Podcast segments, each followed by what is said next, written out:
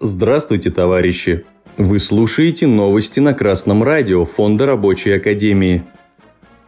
Сегодня в программе Пожар на промышленном предприятии в шахтах. Более 14 миллионов работников ушли в неформальный сектор экономики – 17 января в городе Шахты Ростовской области на предприятии компании «Авангард» произошел пожар, в результате которого пострадало 10 работников, шестеро из них отправлено в больницу. Площадь пожара составила 360 квадратных метров.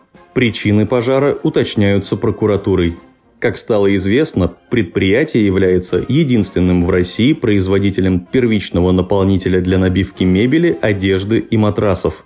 Свою деятельность предприятие начало в июне 2023 года, и по плану оно должно было снизить зависимость от импорта наполнителя до 60%.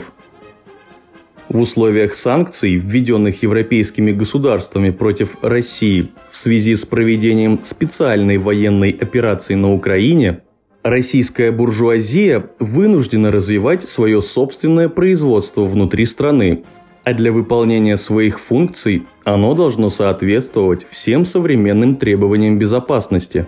Как показал очередной пожар, буржуазия не особо беспокоится о безопасности своих активов – а государство занимается только ликвидацией последствий чрезвычайных ситуаций. В итоге получается, что только работники заинтересованы в сохранении предприятий и в обеспечении безопасных условий труда, поскольку от этого зависит их жизнь. Товарищи, помните, только ваше неукоснительное соблюдение правил техники безопасности и коллективные требования к руководству предприятия по обеспечению безопасных условий труда помогут вам сохранить здоровье и жизнь. По информации газеты «Известия» со ссылкой на Росстат, в России возросло количество неформально работающих граждан. Так, по данным агентства, более чем 14 миллионов человек, а это больше 19% от всех трудящихся в стране, работают в компаниях без оформления трудовых договоров – Такие работники трудятся в сельском хозяйстве, торговле, строительстве и так далее. Буржуазные специалисты одной из причин перехода работников в неформальный сектор экономики называют необходимость увеличения уровня доходов – Сложившаяся ситуация выгодна для российской буржуазии, поскольку с нее снимаются издержки по налогам в бюджет, а также появляются дополнительные возможности для давления на работников, трудящихся неформально.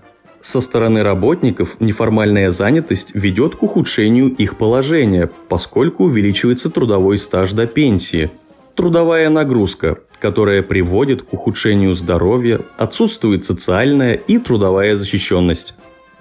Товарищи работники, в стране кадровый голод, никакой очереди за воротами нет. Не соглашайтесь работать без официального оформления. С вами был Юдин Илья с коммунистическим приветом из города Остров.